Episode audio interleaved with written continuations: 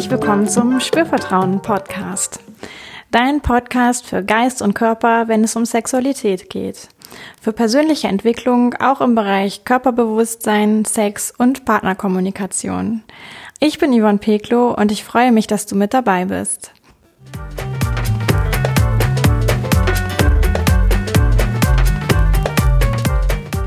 In dieser Folge dreht sich alles um den G-Punkt der Frau.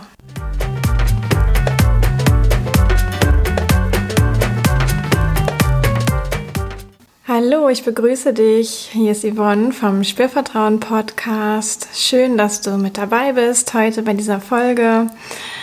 Damit du weißt, worum es geht, vielleicht ganz kurz. Ja, der G-Punkt, da sind so viele Mythen im Raum und Fragen und Fragezeichen auch manchmal. Und deswegen mag ich heute einfach mal aufräumen damit und ganz konkret darauf eingehen, was es damit auf sich hat, so dass ja, du auch die Möglichkeit hast, den G-Punkt zu finden und ihn auch als angenehm und lustvoll zu erleben. Kurz zu mir, ich bin Yvonne Peklo, ich komme aus Köln, arbeite hier als Sexualcoach und begleite Menschen, die eine glücklichere und zufriedenere und erfülltere Sexualität leben möchten. Und ganz nebenbei mache ich diesen Podcast und gebe da eben auch, ja, kostenlos und gratis Wissen weiter, was eigentlich jedem weiterhelfen kann. So, also vielleicht zunächst einmal der G-Punkt. Ja, natürlich wissen wir, irgendwie hat das was mit der Frau zu tun und mit einem Punkt in der Vagina, der irgendwie ganz toll sich anfühlen soll, wenn er berührt wird und wo ganz viel Lust möglich ist. Jetzt habe ich natürlich auch noch mal so ein bisschen spaßeshalber, muss ich sagen, recherchiert, ja, im Verlauf zu dieser Folge und habe da natürlich auch ganz viel Richtiges gefunden und ganz viel Posts und Artikel, wie man denn den G-Punkt irgendwie toll stimulieren kann und so weiter. Und ich habe aber auch gefunden, ja, dass es wohl auch ein bisschen Mode ist heutzutage, sich den G-Punkt operieren zu lassen. Ja, also dass wirklich Frauen, die den vielleicht nicht spüren oder nur wenig spüren, sich den quasi so unterspritzen lassen mit ähm, ja, körperfremden oder körpereigenen Flüssigkeiten, damit der praller ist und beim Sex besser stimuliert wird. Und ja, also mir war ja schon vieles bekannt und auch, dass Intimoperationen gar nicht mehr so selten sind heutzutage und dass das aber mittlerweile auch gemacht wird und dass Frauen das sogar als ja gar nicht invasiv irgendwie in ihrem Körper empfinden, hat mich doch auch ziemlich schockiert und mich doppelt bestärkt, vielleicht noch mal einmal mehr mit diesem Thema G-Punkt ja einfach so ein bisschen Bewusstsein dafür zu schaffen und zu erklären, was es damit auf sich hat und dass nämlich jede Frau im Grunde genommen auch ihren G-Punkt trainieren kann, so dass es sich da toll anfühlt und dann braucht es überhaupt gar keine Operation oder dergleichen. Ja, also wenn du über sowas nachdenkst, ähm, bitte ja, überleg vielleicht nochmal, ob das nicht auch irgendwie anders geht, ja. Und wenn du wissen willst, wie es gehen kann, dann äh, darfst du mich gerne fragen. Okay, ich habe mir gedacht, ich mache das in Form von einem Aufräumen mit Mythen, ja. Um den G-Punkt kursieren so viele Mythen und ja, das wenigste davon ist wahrscheinlich tatsächlich so. Und ich weiß natürlich nicht, welche Mythen das alles schon zu dir geschafft haben. Gleichzeitig habe ich mir jetzt mal so fünf rausgepickt, wo ich denke, ja, wow, ähm, damit kann ich gut starten. Es lohnt sich auf jeden Fall für dich, alle fünf dir anzuhören. Ja, vielleicht kannst du für dich auch den einen oder anderen Tipp ganz konkret mitnehmen, wie du irgendwie deinen eigenen G-Punkt besser finden kannst. Oder als Mann vielleicht den G-Punkt einer Partnerin ein bisschen besser finden kannst und stimulieren kannst, wenn ihr beide denn das möchtet im Miteinander.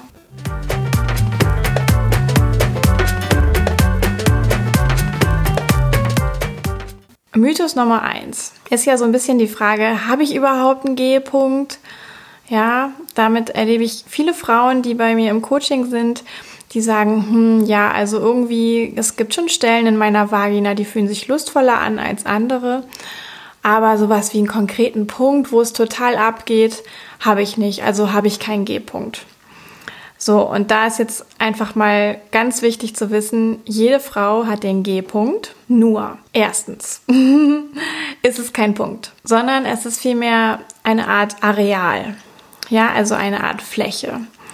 Und sie ist dadurch gekennzeichnet, dass die Haut bzw. das Gewebe an dieser Stelle ein bisschen rauer, geriffelter ist, ja, als die restliche Vaginawand. Und am einfachsten erklärt kann ich das eigentlich so weitergeben, dass der G-Punkt eben an der Vaginawand liegt, wenige Zentimeter hinter dem Eingang. Das kann so eine Fingerkuppe sein, es kann aber auch ein bisschen mehr sein. Wirklich eigentlich zur Bauchseite geht, ja, also nicht zur Seite der Vagina, wo nachher der Anus kommt, sondern an der Bauchseite. Und vielleicht kannst du da auch so ein bisschen, wenn du mehr Druck ausübst und tastest, auch deinen ähm, Venusknochen merken. Ja, das ist ja eben das Schambein, das kann man auch dazu sagen. Und da ist das auf jeden Fall in der Nähe. Und was auch ganz wichtig zu wissen ist, ist, dass diese G-Fläche oder dieses G-Areal bei jeder Frau unterschiedlich groß ist und auch unterschiedlich stark an dieser extra Riffelung. Ja, also einige Frauen haben das kleiner, einige Frauen haben das größer, einige Frauen haben diese Riffelung deutlich sehr stark ausgeprägt und bei einigen Frauen ist das ein bisschen zarter und alles ist normal. Ja, es ist nicht irgendwie das eine richtiger als das andere. Also, wenn du für dich vielleicht noch nicht gefunden hast, wo dein G-Punkt ist, dann geh mal auf die Suche, ja, nimm dir einfach einen Finger, bring dich vielleicht auch ein kleines bisschen in Stimmung, so dass es okay ist, einen Finger in deine Vagina einzudringen.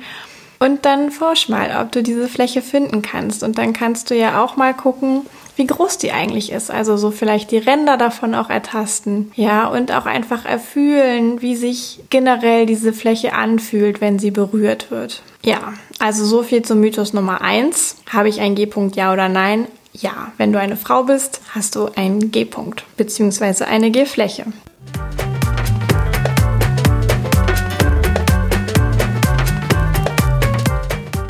Mythos Nummer zwei. Ja, der G-Punkt, das ist doch irgendwie voll so ein Lustknopf und sobald er stimuliert wird, geht's ab wie Schmitz Katze und ich erlebe einen Orgasmus. Nein, das wäre ja schön und gut, aber es ist tatsächlich ein bisschen anders mit diesem G-Punkt beziehungsweise mit der G-Fläche. Und ich erkläre dir jetzt so ein bisschen, was zur Anatomie und dann erkennst du vielleicht auch, warum das in allererster Linie gar nicht unbedingt von der Natur so gedacht ist, dass das was mit Orgasmus zu tun hat und so weiter. Nämlich ist diese Fläche, ja, diese geriffelte Fläche, von der ich jetzt ja eben schon erzählt habe, so eine Art Schwammgewebe. Und wir wissen alle, ein Schwamm kann ne, weniger Wasser aufsaugen oder mehr Wasser aufsaugen. Er kann aber auch ganz trocken sein. Mit der G-Fläche funktioniert das jetzt so, dass je erregter eine Frau wird, ne, Erregung ist ja ein körperlicher Reflex, der einfach ausgelöst wird, wenn irgendwie Reize kommen. Und je stärker diese Erregung wird, desto mehr Wasser sammelt sich in diesem Schwammgewebe. Das ist ein ganz natürlicher Vorgang. Und es hat tatsächlich auch einen Zweck, nämlich einen Schutzzweck, weil nämlich dieser Schwamm die Harnröhre umschließt. Die Harnröhre, ja, wir wissen ja alle, der Harnröhrenausgang ist ziemlich in der Nähe vom Vaginaeingang. Die Blase ist in der Nähe. Ja, wenn wir Frauen auf Toilette müssen, ähm, und dann Sex haben, fühlt sich das alles auch ein bisschen anders an. Also das kommt einfach daher, weil das alles so räumlich dicht gepackt ist. Und diese Schutzfunktion von diesem Schwamm ist jetzt eben so ausgerichtet, dass der Schwamm wirklich einmal die Harnröhre umschließt, also den Teil, der zwischen Blase und Harnröhrenausgang liegt. Das ist ja wirklich wie so eine Röhre, ja, wo man so vielleicht sich das auch als Bleistift äh, Röhre vorstellen kann. Und um diese Röhre ist wie ein Zylinder, ja, dieser Schwamm drumherum gelegt. Und was jetzt passiert, eben wenn wir erregter werden, ist, dass sich da dann Wasser da drin sammelt und damit der Schwamm praller wird und praller wird und praller wird und die Harnröhre schützt. Nämlich davor, dass die Harnröhre irgendwie mechanisch beansprucht wird und Schaden nimmt. So, und wodurch könnte die vielleicht beansprucht werden? Klar, bei der Penetration kommt der Penis, ja, es gibt mechanische Einflüsse, es gibt Reibung, es gibt Stöße und der Schwamm schützt einfach die Harnröhre vor diesen Stößen. Und vielleicht hast du für dich auch schon mal beobachtet, dass sich manchmal beim Sex auch irgendwie so ein bisschen was verändert, vielleicht von Beginn zum Ende. Es kann nämlich sein,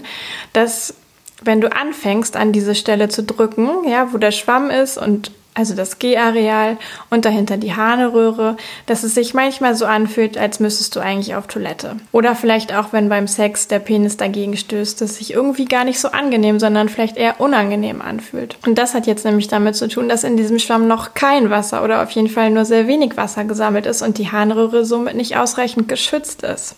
Und je erregter du wirst, desto weniger kannst du das wahrnehmen. Desto weniger unangenehm ist es, desto weniger denkst du, du musst eigentlich auf Toilette. Das kommt daher, weil die Harnröhre dann gut geschützt ist von dem prall gefüllten Schwamm. Also, in erster Linie, Mythos 2, ist nämlich der G-Punkt gar nicht ein Lustknopf, würde ich mal sagen, sondern vielmehr ein Schutzschwamm. Ja, der einfach deine Harnröhre davor schützt, dass sie beim Sex zu stark in Mitleidenschaft gezogen wird.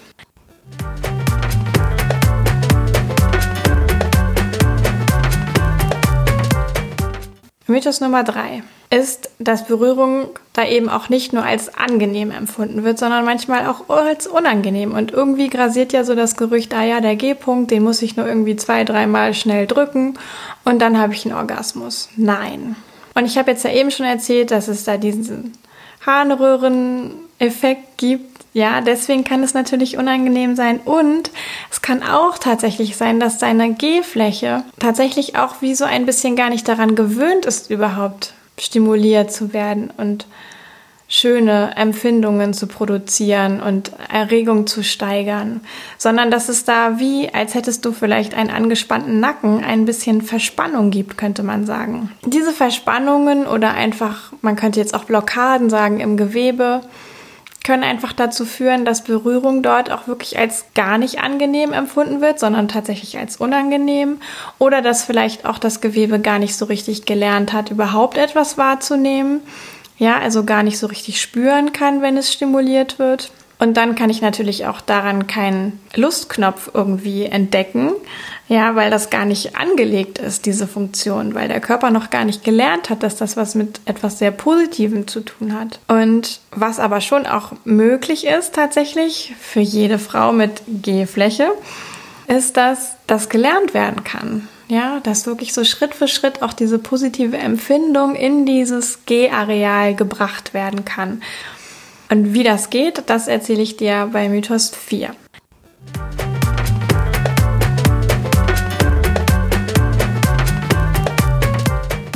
Mythos 4 ist nämlich der Zeitaspekt. Und zwar, ja, mh, hm, zack, zack, geht ganz schnell. Ich brauche dann nur ein bisschen stimulieren und dann ist alles tippitoppi. Nein. Wie ich eben schon gesagt habe, einige G-Flächen sind es gar nicht gewöhnt, berührt zu werden. Einige G-Flächen sind es auch gar nicht gewöhnt, überhaupt angenehme Empfindungen zu produzieren. Und deswegen zum Auflösen von Mythos Nummer 4, es braucht einfach Zeit. Eine Frau muss zunächst einmal sich sehr wohlfühlen können, damit sie überhaupt Stimulation an diesem Punkt zulassen kann. Das heißt, es ist eine denkbar schlechte Idee, ziemlich schnell anzufangen, ich sag jetzt mal zu fingern, ja, und einen Finger in die Vagina einzuführen und sich dieses Areal zu suchen und loszulegen und zu denken, ah, dann wird es schon funktionieren.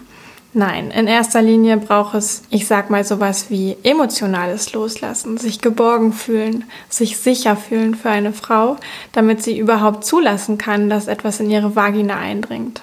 Und das gilt auch, wenn du jetzt anfängst, vielleicht an dir selbst zu forschen. Ja, bring dich irgendwie in Stimmung, setz dir dafür einen Rahmen, tu dir etwas Gutes und stimm dich ein darauf, dass du dich an deiner Vulva, das ist ja der äußere Bereich, und dann vielleicht auch später an deiner Vagina berührst. So kann eben dein Körper Schritt für Schritt loslassen. Du selber kannst dich Schritt für Schritt entspannen und du kannst Schritt für Schritt anfangen, dich zu erkunden.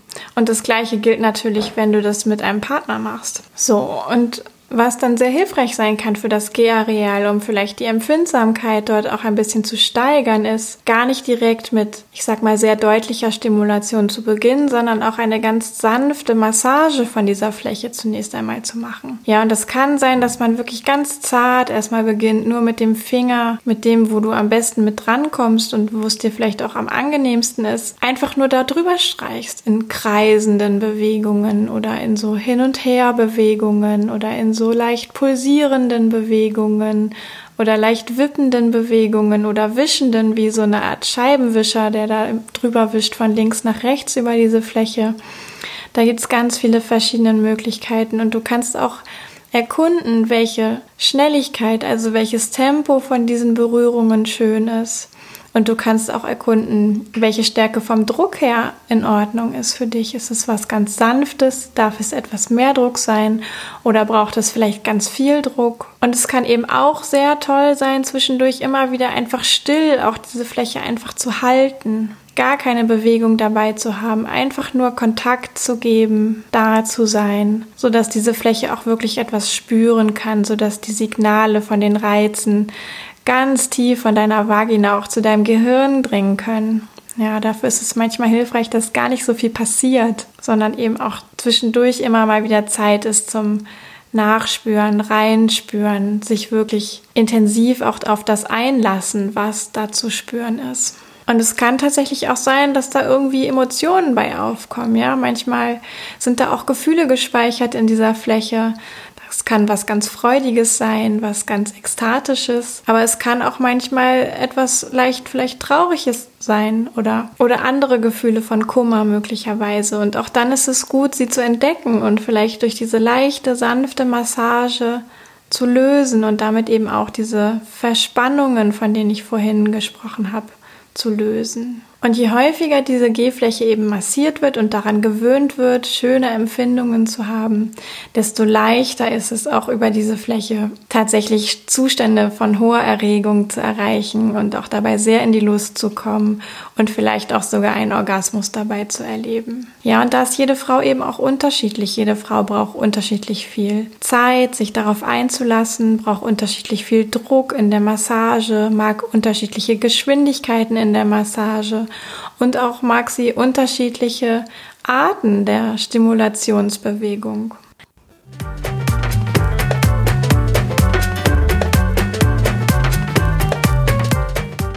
Mythos Nummer 5. Ja, das kann ich hier einfach nicht aussparen soll sich mit der weiblichen Ejakulation beschäftigen. Ich weiß nicht, ob du schon mal davon gehört hast, ob das genauso etwas ist wie der G-Punkt, wo man manchmal denkt, ah na ja, gibt's das jetzt überhaupt oder gibt's das nicht? Die weibliche Ejakulation. Und da kann ich sagen, ja, im Grunde ist jede Frau dazu fähig, man nennt das ja auch Squirting, dafür ist genau dieses G-Areal tatsächlich auch zuständig, sage ich mal. Ich habe ja vorhin erzählt, dass es ein Schwammgewebe ist. Und ja, ein Gewebe, welches Wasser aufnimmt, kann das Wasser natürlich auch wieder abgeben oder diese Flüssigkeit. Mit der weiblichen Ejakulation funktioniert das jetzt so, dass eben dieses Fluid, was sich da in dem Schwamm sammelt, auch an einem bestimmten Punkt wieder abgegeben wird und dann sozusagen als Ejakulat, also wirklich wie ein Spritzwasserartiges oder wie ein Strahl aus, ja, woraus eigentlich? Ja, woraus spritzt es eigentlich? Das werde ich gleich auch noch erzählen.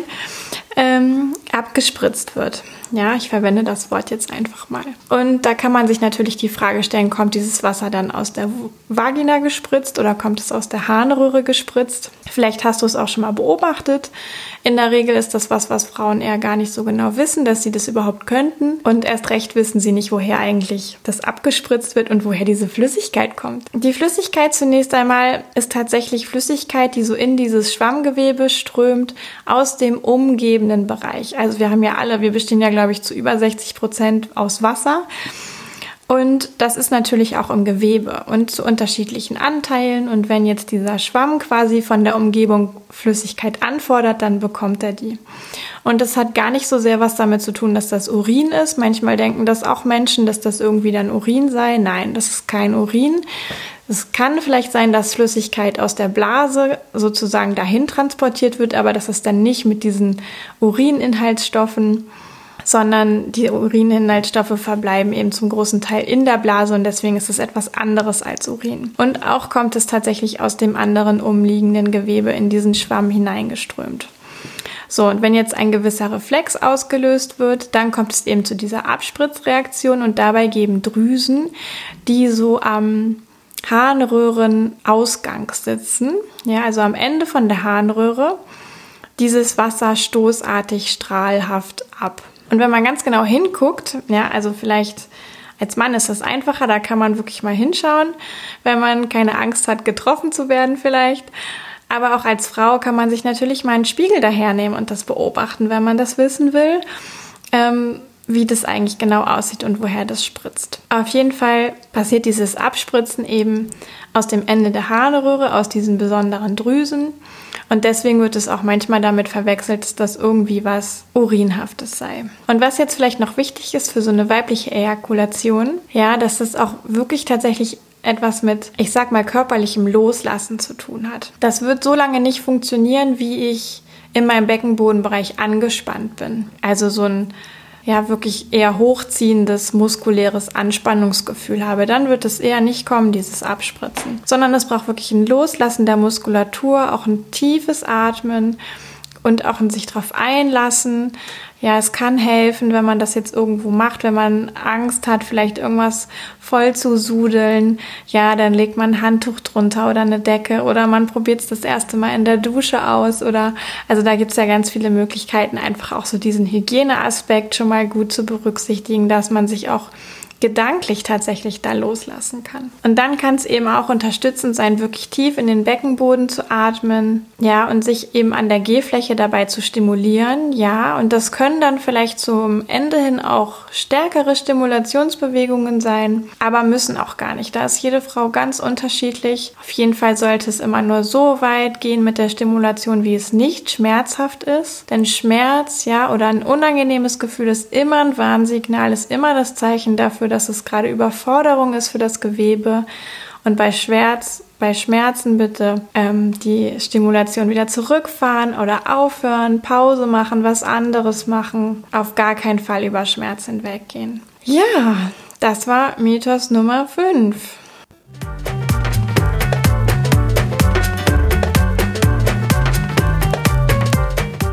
Ich fasse für dich nochmal zusammen. Mythos Nummer eins: ja, jede Frau hat den G-Punkt. Dr. Grevenberg hat es irgendwann mal als G-Punkt definiert und in Wahrheit ist es aber eine Fläche. Und was ich vorhin ganz vergessen habe zu sagen, ist, dass das eigentlich das Gewebe ist, was der männlichen Prostata analog ist. Und da können Männer ja schließlich auch ziemlich viel empfinden und jeder Mann hat die. Es sei denn, da waren schon mal ein paar Problemchen am Start. Mythos Nummer zwei: es ist totaler Lustknopf und jede Frau, die den G-Punkt hat, erlebt darüber Orgasmen. Nein. Ja, tendenziell hat dieses ganze Areal Schutzfunktion, nämlich davor, dass die Harnröhre zu doll mechanisch gereizt wird beim Sex. Und darüber hinaus kann es sehr lustvoll sein, dort berührt zu werden. Mythos Nummer drei. Berührung dort, wenn ich diesen Punkt habe, sind immer angenehm. Nein, auch das ist nicht der Fall. Berührungen an dieser Stelle können auch tatsächlich unangenehm sein. Es kann das Gefühl geben, dass du auf Toilette musst. Es kann aber auch sogar sein, dass es sich ein bisschen schmerzhaft oder verspannt anfühlt. Das hat einfach was damit zu tun, dass das Gewebe nicht gewöhnt ist, vielleicht von dir dort berührt zu werden. Ja, und dann braucht es ein bisschen Zeit und Training, um diese Verspannungen, um dieses unwohle Gefühl umzuwandeln in etwas sehr Angenehmes. Und mit Zeit meine ich jetzt nicht fünf Minuten, sondern das kann auch wirklich sein, dass sich das mal über Wochen und Monate tatsächlich erstreckt, ja, wo man sich immer mal wieder diesem Areal zuwendet, ganz liebevoll. Mythos Nummer vier.